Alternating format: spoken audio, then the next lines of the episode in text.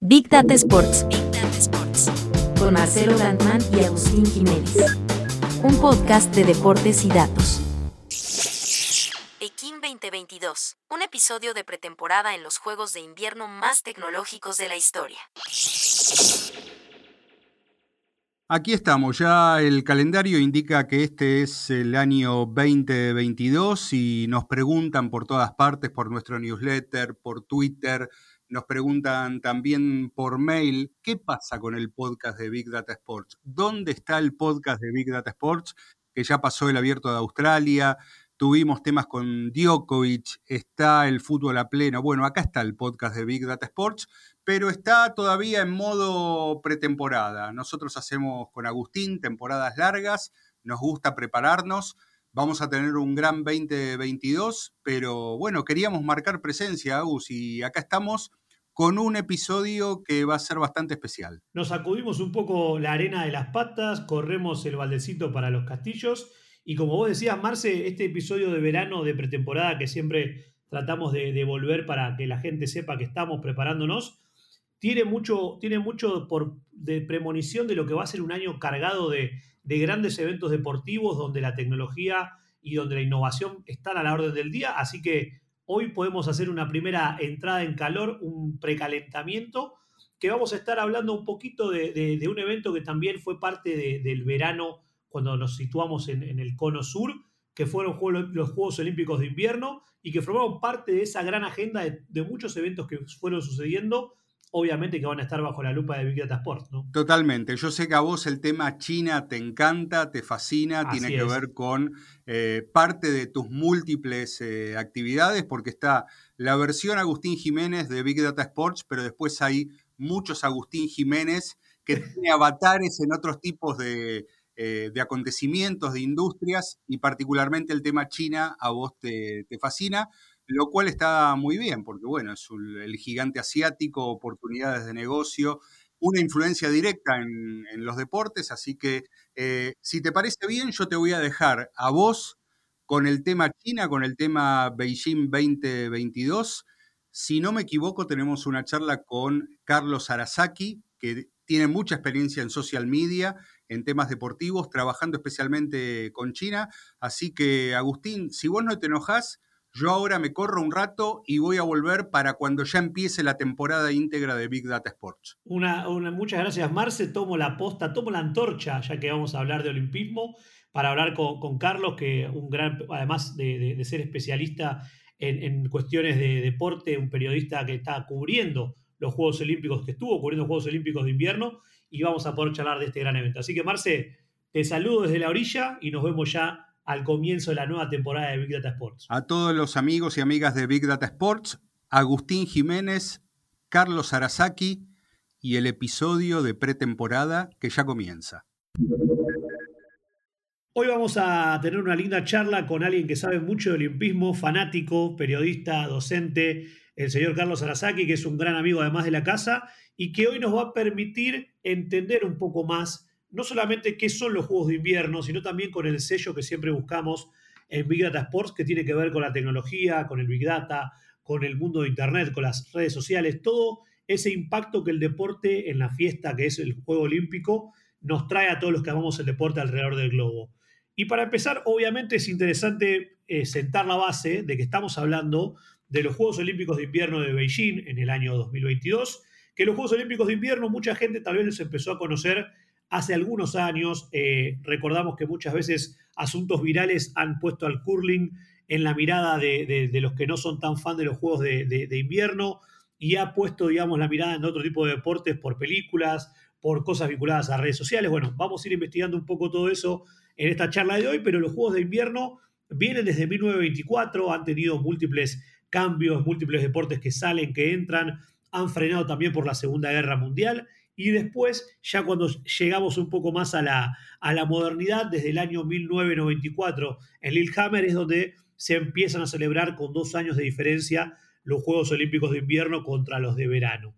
Así que bueno, más que esta pequeña introducción, ya quiero saludar a, Carlos que está acá con nosotros, así que bueno, agradecerte mucho que te sumes hoy y bueno, a empezar a desentrañar lo que son los Juegos de Invierno y lo que es particularmente Beijing 2022. Hola, Agus, ¿cómo estás? Bueno, muchísimas gracias por, por esta charla, por este tiempo y, con gusto para, para meternos de lleno en, estos Juegos Olímpicos tan, tan importantes. Sí, y ahí vos, yo sé que vos lo estás viviendo en primera persona, que los estás cubriendo y que estás, obviamente, recomiendo que te sigan en Twitter, tanto para lo que estás contando de los juegos como para grandes hilos que estás presentando. Pero una de las primeras cosas que te quería preguntar es, ¿qué tienen de especial los juegos de, invierno? ¿Qué, grandes hitos han aparecido con esto que muchas veces desde Latinoamérica lo vemos como algo lejano, frío, donde no nos destacamos? Hay grandes historias desde, la base de, esta, de, este tipo de competencia, ¿no? Sí, tal cual. A nosotros desde este lado del hemisferio nos queda un poco lejano, por lo que comentabas, porque no tenemos una gran tradición deportiva, tampoco hemos tenido medallas en la historia,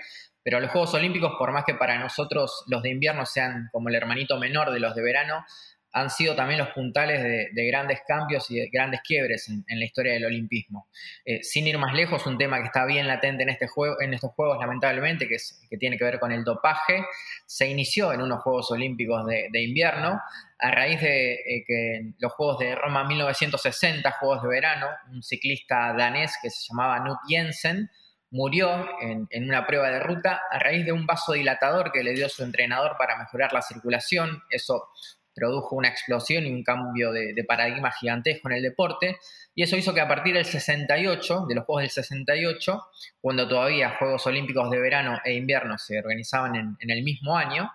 eh, comenzara a implementarse el control eh, de antidoping a través de, la orina. Así como los Juegos de invierno fueron anteriores a los Juegos de verano, en, el 68 fueron en, Grenoble, en febrero y los de México fueron en, octubre. Bueno, los primeros juegos que tuvieron control antidopaje en toda la historia fueron unos Juegos Olímpicos de invierno. Así que ahí empezó un poco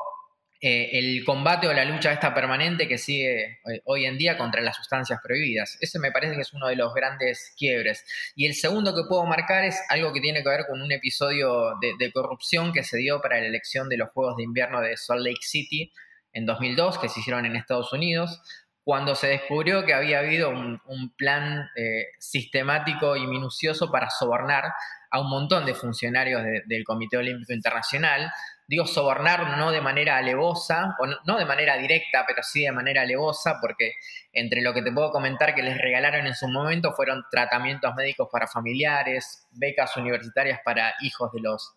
de los integrantes del COI, vacaciones pagas, entradas para el Super Bowl, hasta una sesión de terrenos en Utah. Bueno, eh, al fin de cuentas terminaron echando a 10 miembros del COI, sancionaron otros 10 y de ahí para adelante cambiaron este, un poco los límites y los términos ¿no? para las elecciones y las candidaturas para los Juegos Olímpicos, tanto de verano y de invierno. E incluso se impusieron hasta un límite a, eh, los valores de los obsequios que podían recibir los miembros del COI. Así que a ese punto eh, llegó la cuestión y bueno, dos cuestiones que se originaron en los Juegos de Invierno justamente. Bueno, cuestiones eh, duras, digamos, ¿no? Temas importantes pero relevantes para todo lo que vino después, porque los Juegos de Invierno vienen evolucionando y en este caso Beijing 2022 de alguna manera también aprovechó por un lado, eh, digamos, todo lo que China había desarrollado para los Juegos de Beijing 2008, que fueron de verano, y básicamente lo que tomaron fue justamente cinco de, las, de, la, de, todo lo que eran los, puntos donde se desarrollaron las Olimpiadas de verano,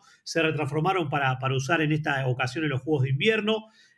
Elaboraron un plan donde más de 300 millones de, ciudadanos chinos se involucraron con los Juegos de Invierno, pero no es que se involucraron viéndolos en la televisión solamente, sino que hubo todo un trabajo de, digamos, de enseñanza, hubo 23.000 instructores sobre deportes de invierno para, para, practicar en toda la región de Beijing. En más de 3.000 escuelas alrededor de China se incluyeron los deportes de invierno como una práctica para que los niños y los adolescentes puedan empezar a, practicarlos. Se incrementó casi un 656% los lugares donde se puede hacer patinaje en, China. Más de 200.000 niños empezaron a aprender sobre, sobre el olimpismo y sobre los Juegos Olímpicos. Bueno, grandes números que, siempre demuestran el impulso que China busca darle a los eventos que organiza, porque no nos olvidemos que siempre es un gran desafío para cualquier país eh, que esté, digamos, en, el lado oriental del mundo, al revés de donde estamos nosotros o la parte occidental, poder lograr no solamente desarrollar eventos a, la medida que se esperan,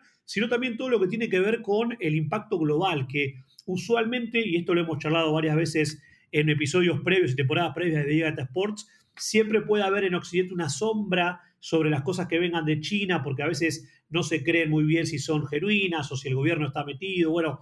todo eso hace que China tenga dobles esfuerzos para poder mostrar lo que hace. Y una de las cosas que nos sorprendió en la, previa de estos juegos fue, por ejemplo, que China hizo un acuerdo a través de, una empresa estadounidense llamada BP Media, donde justamente los organizadores chinos pagaron 300 mil dólares para poder lograr que influenciadores del ámbito de, Estados Unidos, sobre todo en plataformas como, como Twitch, como Instagram o Twitter, empiecen a difundir la, las actividades que iba a haber, las competencias. Bueno, un, digamos, un marco previo muy importante, Japo, para poder después vivir unos juegos que han sido realmente muy variados, con mucha innovación, mucha tecnología y grandes historias como las que vos nos contaste tanto en la previa, como algunas estrellas que han empezado a aparecer que, están a la par de cualquier atleta global que conocemos, ¿no? Sí, sin duda, Saus. Y todo ese esfuerzo que comentabas eh, para lograr algo inédito e histórico, y que es que Beijing se convirtió en la primera ciudad de la historia en organizar unos Juegos de verano e invierno. Eh, por eso era tan importante ¿no? para China, para el gobierno, organizar este evento. Recordemos en 2008 los Juegos de Verano, en 2022. Sí, lógicamente hubo países que organizaron Juegos de Verano e Invierno, pero nunca una misma ciudad. Por eso también esta, esta, esta movida histórica que se hizo en, el deporte chino y que tiene que ver con la intención y una búsqueda hacia futuro, ¿no? y hacia adelante en convertirse bueno, en la superpotencia mundial que, ya es, pero llevar los límites más allá dentro de este deporte. ¿sí? Eh, con muchas innovaciones también, además de lo que planteabas. De hecho, eh, los Juegos Olímpicos de, de Beijing se transformaron en los primeros Juegos de la historia de invierno que contaron con un 100% de nieve artificial, ¿sí? se contrataron eh, casi 300 cañones de, en la marca italiana Tecnoalpin. En Pyongyang ya habían estado cerca, se utilizó el 90% de nieve artificial y se calcula que, para estos juegos necesitaron 185 millones de litros de, nieve. Imposible de dimensionarlo a simple vista, pero que, pero que habla a las claras de una necesidad. Esto no es una cuestión marketinera, sino que responde claramente al cambio climático y a la posibilidad de, de organizar los juegos o desarrollar los deportes de la manera eh, más eficaz posible. Eh, esto, sin embargo, eh, no, Agus no está exento de polémica. Hay investigadores de, de The, Sport Technology, The Sport Ecology Group y, y Protectable Winter que advirtieron sobre el riesgo de los atletas ¿no? a partir del, uso de la nieve artificial o del abuso de la nieve artificial, porque puntualmente lo que se dice es que el uso de los químicos que, utilizan para ralentizar el derretimiento del agua puede volver a la pista impredecible y potencialmente peligrosa para los atletas. Así que algo que habrá que tener en cuenta a futuro también en este tipo de, eventos. Pero sin duda una, una, movida y un paso histórico para, para, este, para esta ciudad y para este país, por supuesto. A mí me, sorprendió también, y esto es como siempre una, una mirada al futuro, todos los high-tech gadgets que aparecieron en los Juegos de Beijing, tanto en la inauguración, que realmente la tecnología 8K o Ultra 8K estuvo presente en la ceremonia de apertura, que fue impresionante. Después también algo que me llamó mucho la atención es que en, lo que es la Villa Olímpica, digamos, todo lo que es la automatización, ¿no? Todo lo que tenga que ver con las áreas de, de comida o bar están automatizados no hay humanos, todo está hecho por sistemas de automatización para que justamente los atletas no, estén en contacto con gente en, que en esta época que todavía estamos atravesando la pandemia global. Bueno, la automatización al 100%, hay algunas imágenes muy interesantes de los robots que desinfectan con spray todas las áreas comunes y las habitaciones. Luego también me llamó mucho la atención el sistema de data de las camas. Las camas tienen un sistema smart para que poder detectar cómo descansan cada uno de los atletas y que con eso puedan sus entrenadores tomar decisiones y también todo el sistema de hologramas, ¿no? que es algo que se venía viendo en otros deportes, pero que acá se vio en primera persona para que toda la prensa local o la prensa oficial de los Juegos pueda tener entrevistas, por ejemplo, con el presidente internacional del COI, con Thomas Bach, que fue un holograma en, la apertura, o con deportistas en distintas partes de Beijing. Bueno, me imagino que todo ese impacto tecnológico sumado tal vez a las cuestiones de inteligencia artificial, que sean, bueno, una de las cosas que, bueno, realmente a mí particularmente más me sorprendieron fue cómo, lo, los sistemas de, puntajes a través de inteligencia artificial flotando en las distintas transmisiones, o, cómo se medía data, digamos, de una manera impresionante donde cada 100 metros de, no sé, en las pistas de esquí o en snowboard, se, medía con, con tiempo real cada uno de los movimientos de los atletas, el clima, el viento, O sea, estamos realmente casi en unos juegos del futuro, ¿no? Que, realmente se parece muchas veces que son cosas que van a venir, pero que son las que están sucediendo en los juegos que, han, que han recorrido esta etapa en Beijing, ¿no? Sí, absolutamente. Es una locura ver el nivel de,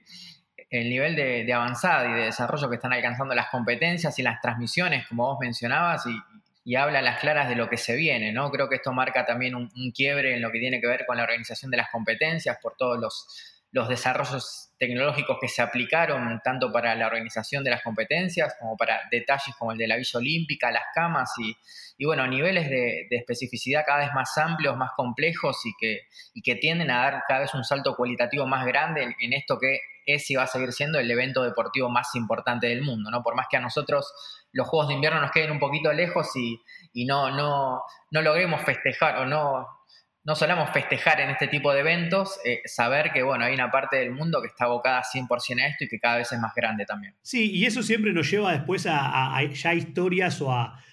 equipos particulares que, son los que tal vez apuestan a nuevos sistemas. Y en este caso creo que, bueno, vos vas a tener para contar algo más amplio de, de esto que voy a contar yo, que tiene que ver, por ejemplo, con el éxito que hay detrás del equipo de patinaje holandés, ¿no? Una nación que tal vez eh, eh, con sus especialistas tiene grandes competencias, pero que tenían varios problemas porque no tenían tal vez la posibilidad de que los mejores vayan a representar al país por un tema de cupos y de cómo funciona, y desarrollaron un sistema llamado Matrix o The Matrix, como la película obviamente, donde justamente dijeron, bueno, vamos a apostar a estos algoritmos de, que detectan toda la actividad de nuestros patinadores en competencias oficiales, en entrenamientos, hasta cuando descansan, para poder pensar quiénes serían los mejores para que la Federación de Patín lleve a los Juegos Olímpicos de Invierno, más allá de que estos a veces ni siquiera eran los mejores, ¿no? Que lo, cual obviamente a veces genera una gran, una gran digamos, eh, un gran debate interno, porque como los que son campeones nacionales o los que se destacan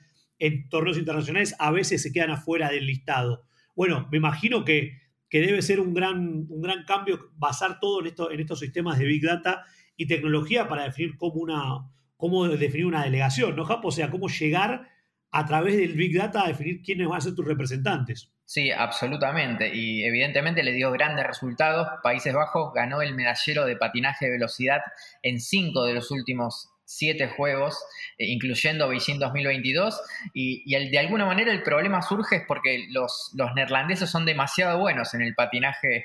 de velocidad sobre hielo. Y el tema es que lo que mencionabas vos por el tema de los cupos. Reglamentariamente eh, tenían que seleccionar únicamente a 18 patinadores, 9 hombres y 9 mujeres, y tenían clasificados a 32, a 16 de la rama masculina y 16 de la femenina. Bueno, ¿cómo hacer ese filtro para que el equipo me quede con los mejores representantes a partir de esto que llamábamos de, Matrix de, o de Matrix, que es un sistema desarrollado por eh, por matemáticos de la Universidad de Groningen de Países Bajos que trabajan con ella desde 2010, por eso el, éxito no es reciente, sino que tiene que ver con los últimos tres o cuatro ciclos olímpicos por lo menos. Y lo que hace, para contarlo un poquito a la gente, es que los cálculos que se establecen no es eh, para saber qué patinador individualmente tiene más probabilidades de ganar una medalla, sino que pone el foco sobre en qué carreras o en qué competencias hay más probabilidades de conseguir medallas, pero colectivamente, ¿sí? No se pone el foco entonces sobre el deportista como individuo, sino que se ataca a las pruebas para ver qué representantes podrían tener los mejores resultados, independientemente de que sean el mejor o no en esa prueba. Por eso, como bien marcabas también, hubo mucha polémica, los propios patinadores no terminan de entender cómo funciona esto de, Matrix o cuáles son los algoritmos que definen, porque muchos atletas que, en el campeonato nacional o en los selectivos quedaron en, puestos altos, primero, segundo, y que en cualquier otro país con ese, con ese mérito hubieran clasificado a los Juegos, bueno, para Países Bajos no, porque se basan casi que exclusivamente, digo, en este sistema, de los 9 y 9, cambiaron únicamente a dos varones, que eran el octavo y el noveno, esta fue la única, eh, la única mano humana que hubo sobre la decisión, pero prácticamente dejan librado todo a partir de lo que, de lo que define la Big Data y bueno, estos, estos cálculos y estos cruces de datos que hacen gigantescos para ver, bueno, de qué manera pueden sacar la mayor cantidad de medallas posibles, independientemente de los nombres, como decíamos. Eh, efectivamente les dio resultado, ¿no? De, este, si, los, si las medallas están a la vista es porque esto funciona y porque el filtro es realmente bueno. Claro, claro. O sea, los números al final tuvieron razón y eso es algo que es realmente impresionante que una federación lo tome y lo mantenga a pesar del debate, pero no fueron los únicos países, o sea, Países Bajos no fue la única nación que, apostó a la tecnología o Big Data. Obviamente China, eh, siendo líder a la vanguardia tecnológica, algunas de las cosas que vi que me, realmente me llamaron mucho la atención fue el uso, por ejemplo, del túnel de viento, un sistema de entrenamiento para que los equipos de, esquí, sobre todo de, salto en esquí, puedan vivir la sensación de estar en una pista y poder entrenarlo, digamos, aunque sea en una versión eh, indoor, utilizando tecnología que era muy conocida para lo que tenía que ver con eh, la ciencia espacial o la hemos visto en distintos lugares como la NASA y demás. Y luego países como Alemania, que también son, son países que tienen un papel predominante acá, un acuerdo que hizo esta, en esta ocasión antes de que, dos años antes de que empiecen los juegos, fue que Alemania con BMW desarrollaron un simulador de lo que es eh, una pista de, bobsleigh, el famoso, el famoso deporte popularizado por la película Jamaica Bajo Cero probablemente, que acá obviamente los, los, eh, integrantes del equipo alemán de bobsleigh lo que podían eran, de vuelta, simular con alta tecnología y precisión cómo iban a ser las velocidades, cómo iban a ser el manejo del trineo. Bueno, realmente todo parece muy futurista, pero es donde ya vemos que la tecnología es parte de, los, de los, del entrenamiento, de la performance y sobre todo que está consiguiendo resultados. Ya no es algo que queda como una apuesta o algo innovador para ver cómo funciona. Bueno, de eso se tratan también un poco los, los juegos de, invierno, donde se ve muchísima innovación, a veces hasta más que los juegos de verano, y también donde se ve una gran pasión por parte de, los, de aquellos que siguen los juegos. En este caso, un dato que a mí me llamó muchísimo la atención fue las mascotas también. Por ejemplo, una de las dos mascotas que había, Bin Duen Wen, que era un oso panda muy, muy interesante, muy, digamos, simpático, generó un furor tal en China que se veían filas en lugares hasta venta oficial y venta no oficial, donde cada uno de los juguetes llegaba a costar 500 dólares cuando el costo original era de 5. Bueno, una locura que se, que se traspola con esto que vos contabas hace un rato, de que aunque a nosotros en Latinoamérica nos parezca lejano, y ahora te quería preguntar de eso, ¿no? Si hubo, si hubo alguna vez algún latino o algún argentino cerca de colgarse una medalla. Eh, en el resto del mundo y sobre todo en el, lugar donde sucede, hay un furor casi, podemos decir, igual o mayor al que generan los, el Juego Olímpico de Invierno, perdón, el Juego Olímpico de Verano o hasta el Mundial de Fútbol o cualquier otro deporte en grandes eventos, ¿no? Sí, absolutamente, sobre todo de, países que son potencia en este deporte, bueno, todos los países escandinavos, Noruega, Suecia, mismo los Países Bajos, Estados Unidos, que es la excepción de, del hemisferio occidental junto con Canadá, eh, que son los, los, que suelen figurar bien alto en, en el en el medallero, pero después hablamos toda la parte de Europa que triunfa y de Asia, por supuesto, que triunfan los juegos, que, que son en muchos casos, eh, están entre los tres eh, o cuatro deportes más populares o más seguidos en, en, ese país. Así que hay niveles de, de fanatismo, de seguimiento bueno, y de, y de de interés cada vez más crecientes en, todo el mundo y nosotros también descubriéndolo, mirándolo de, a poco, bueno, a partir del, fanatismo por el carling o el, furor de lo que puede surgir, pero viéndolo todavía con, con curiosidad cuando, bueno, en otras partes del mundo esto, esto ya es potencia y, realidad.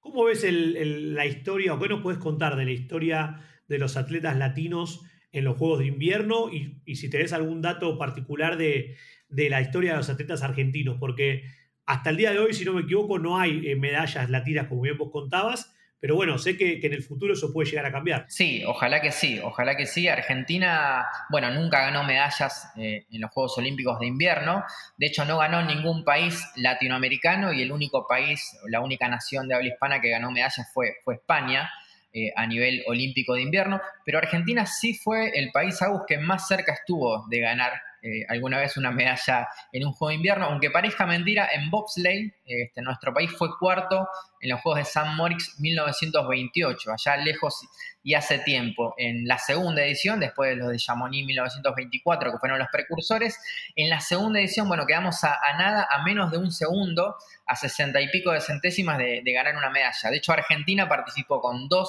trineos, quedó cuarta y quinta, Argentina 1 y Argentina 2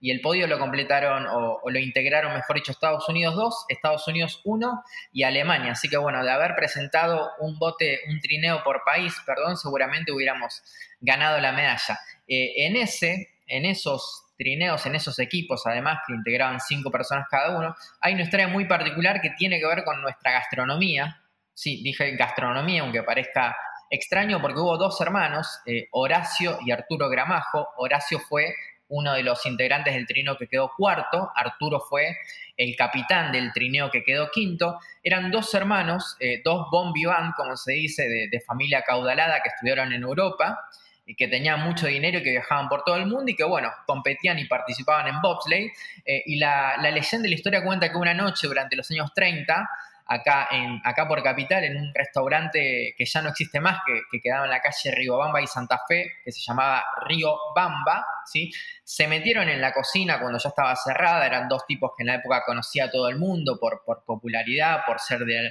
la alta alcurnia, eh, y como tenían hambre, se metieron ya con la cocina y improvisaron algo con lo que quedaba o con lo que había en ese momento. ¿Qué encontraron? Papas, huevo, jamón y esa noche, este, en los años 30, los hermanos Gramajo inventaron el revuelto Gramajo. Este, ese plato se, después se terminó popularizando, bueno, lo conocemos todos hoy día, pero bueno, nació a partir de eh, los dos tipos que más cerca estuvieron de ganar una medalla en los Juegos Olímpicos de Invierno. Impresionante, impresionante historia y, tal vez 100 años después o cerca, tal vez en los próximos Juegos de Invierno, eh, del 26 o hasta en el 30, tal vez podemos ver si, si, se cumple, digamos, la vuelta y algún atleta argentino o algún atleta latino logra estar de vuelta cerca, eh, como los hermanos que vos contaste, o, ver si se puede lograr algún tipo de medalla. Pero además de todas estas historias, Japo, yo te quería preguntar, porque si bien estos son los juegos eh, más vistos en la historia también de Estados Unidos, eh, a nivel social media y, a nivel el impacto en redes sociales y, y el streaming, los juegos hablan de que más de 600 millones de, ciudadanos chinos se involucraron, más de 100 millones de, norteamericanos estuvieron sintonizando los juegos, pero todo eso, además del, digamos, del, impacto que se genera en redes sociales, donde los canales olímpicos oficiales hablan de 2.5 billones de engagement logrados, que son números realmente importantes, todos están atados siempre a, a ciertas figuras que son las que despiertan fanatismo. ¿Qué me puedes contar de eso? Estos juegos, ¿qué han dejado a nivel figuras emergentes o figuras que han eh, afianzado su reinado? Porque sé que hay varios para, destacar. Para mí la figura emergente y la polémica más grande de los juegos y la, novela más grande involucran a la misma persona. ¿sí? Es una patinadora rusa de solamente 15 años que se llama Camila Valieva, que al principio de los juegos, unos días, eh, ni, ni, bien arrancados los juegos, hizo historia porque se transformó en la primera mujer de todos los tiempos en lograr lo que se llama un salto cuádruple en patinaje sobre hielo, que es girar cuatro veces sobre un mismo eje, sobre su mismo eje, pero ese mismo día, y después de contribuir para que Rusia o el Comité Olímpico Ruso, como hay que mencionarlo, a partir de, la suspensión por dopaje, eh, ganara la medalla dorada en la prueba por equipos, ese mismo día a Camila Valieva desde un laboratorio de Estocolmo informaron que había dado positivo en una prueba antidopaje que se había hecho en diciembre, no que se había hecho en estos días, ni, bien arrancados los Juegos, ni, en China, sino que en una prueba que se había dado en diciembre y que no había sido notificada en ese momento porque nadie había informado de este positivo. Eh, ¿Cuál es la sustancia que le encontraron a Camila Valieva? Se llama trimetacidina, ¿sí? es un medicamento que se utiliza para tratar o prevenir las anginas, pero que a nivel físico mejora la resistencia y la circulación sanguínea y que por eso la, la UADA o la Agencia Mundial Antidopaje la, la introdujo como sustancia prohibida desde 2014. ¿Qué pasó una vez que Camila con la medalla ya en su poder y con el doping este, este en las sabiendas de todo el mundo, eh, la agencia rusa antidopaje enseguida la suspendió inmediatamente. Sabemos que, que, está salpicada y que viene bastante golpeada por el tema del dopaje, así que lo primero que hizo fue, para no tener problemas, suspender automáticamente, pero eh, eh, este, paradójicamente después le levantó la sanción, la, ellos mismas le levantaron la sanción para que pudiera seguir compitiendo en los Juegos. Entonces la Agencia Internacional de Testeos o la, la International Testing Agency dijo, no, no, para apeló esa decisión con apoyo del Comité Olímpico Internacional y con la Agencia Antimundial Antidopaje detrás. Y entonces se armó toda una polémica en torno a la participación de, Camila y la culpabilidad y la inocencia, porque estamos hablando de una atleta de solamente 15 años, de una chica que, es menor de edad, y después de mucho dar vueltas y de, de, varias audiencias y de charlas idas y vueltas, el Tribunal de Arbitraje Deportivo le permitió seguir compitiendo, ya que la eximieron porque las pruebas se presentaron recién para la época de los Juegos Olímpicos y no antes. ¿sí? El principal argumento de este tribunal es que Valieva, al ser menor de edad, es persona protegida por el Código Mundial de Antidopaje, y por eso el, COI allanó, aceptó la decisión y lo único que, de alguna manera determinó para cubrirse y para evitar problemas es que Valieva no esté presente en las ceremonias de entrega de medalla que la incluyeran, en el caso de que ganara otra medalla. En esa, esa premiación no se hizo la de patinaje artístico por equipo, no hubo, no existe porque este, el Comité Olímpico tomó esa decisión. Valieva después compitió en la, en la prueba individual, quedó cuarta, quedó cerca de, la medalla, pero bueno, eh, todo, toda esta historia en torno a, esta chica, el logro que había, había conseguido y, al doping, bueno, se vio después manchado por lo, por lo que pasó al final y por cómo terminó en los Juegos. Eh, muchos señalan a, a Terry que es su entrenadora, está considerada una de las mejores coaches del mundo, una ex campeona mundial, que además de su capacidad es muy famosa por exigir el físico de sus atletas al punto de lesionarlas y también es famoso por desecharlas una vez que las chicas cumplen 18 años. Hablamos de que Camila tiene 15. Bueno, esta entrenadora considera que una atleta es vieja a los 18 años y apunta a nuevos talentos de 13, 14 años. Eh, bueno, se armó un lío bárbaro en torno a eso. El Comité Olímpico de Estados Unidos salió al cruce. Eh, la historia todavía no tiene un, punto final, por más que los juegos se hayan culminado. Habrá que ver si le cabe alguna suspensión de acá a futuro. Las últimas versiones o los últimos trascendidos de parte de, desde el Kremlin mismo hablan de una confusión a la hora de tomar el medicamento y que se tomó el medicamento del abuelo en vez de tomar el que, en vez de tomar el que tenía que, eh, que consumir ella. Así que bueno, una, una gran historia atrás que, promete seguir eh, y que habla justamente de uno de los talentos más grandes que surgieron en estos Juegos, que tiene edad para competir tranquilamente en dos ciclos olímpicos más, pero se verá hasta dónde llega porque el nivel de exigencia y el nivel de presión y también en estos casos siempre hay que hablar de la salud mental es muy grande y ver de qué manera continúa la carrera de esta chica que el primer día se hizo famosa por su logro inédito, pero que terminó siendo tristemente célebre por este caso de dopaje que salpica a una nación que está por demás apuntada en este tipo de, acontecimientos. La verdad que una, una historia increíble, parece de película, con una protagonista de solo 15 años. Y para ir cerrando esta, esta charla, que te agradezco nuevamente que, que hayamos tenido, sé que tenés para, para contarnos algo a modo de cierre del mundo cinematográfico y los Juegos de Invierno, ¿no? que realmente dan muchísimo material por lo también por lo que hablamos al principio, por a veces por lo lejano o por lo distinto o hasta por, la, por el tipo de magia que genera la nieve y los deportes. Bueno, sé que, que tenés algunas recomendaciones para hacer, Japo, sobre eso. Sí, tal cual. Mira, tengo un top 4 de películas que tienen que ver con historias reales surgidas de Juegos Olímpicos de invierno. Algunas las conocerán, algunas no tanto, pero son todas sumamente valiosas para ver. En el puesto 4, una bastante nueva que se llama Eddie the Eagle, ¿sí? que protagonizan Taron Egerton y Hugh Jackman, que habla de la historia de Michael Edwards, que fue el primer eh, británico en representar a, las islas, a Gran Bretaña, en salto de esquí desde 1929. Participó en los Juegos de 1988 y habla de, la historia justamente de este muchacho que en un país o en una, en una nación sin tradición en ese deporte logró convertirse en, en olímpico.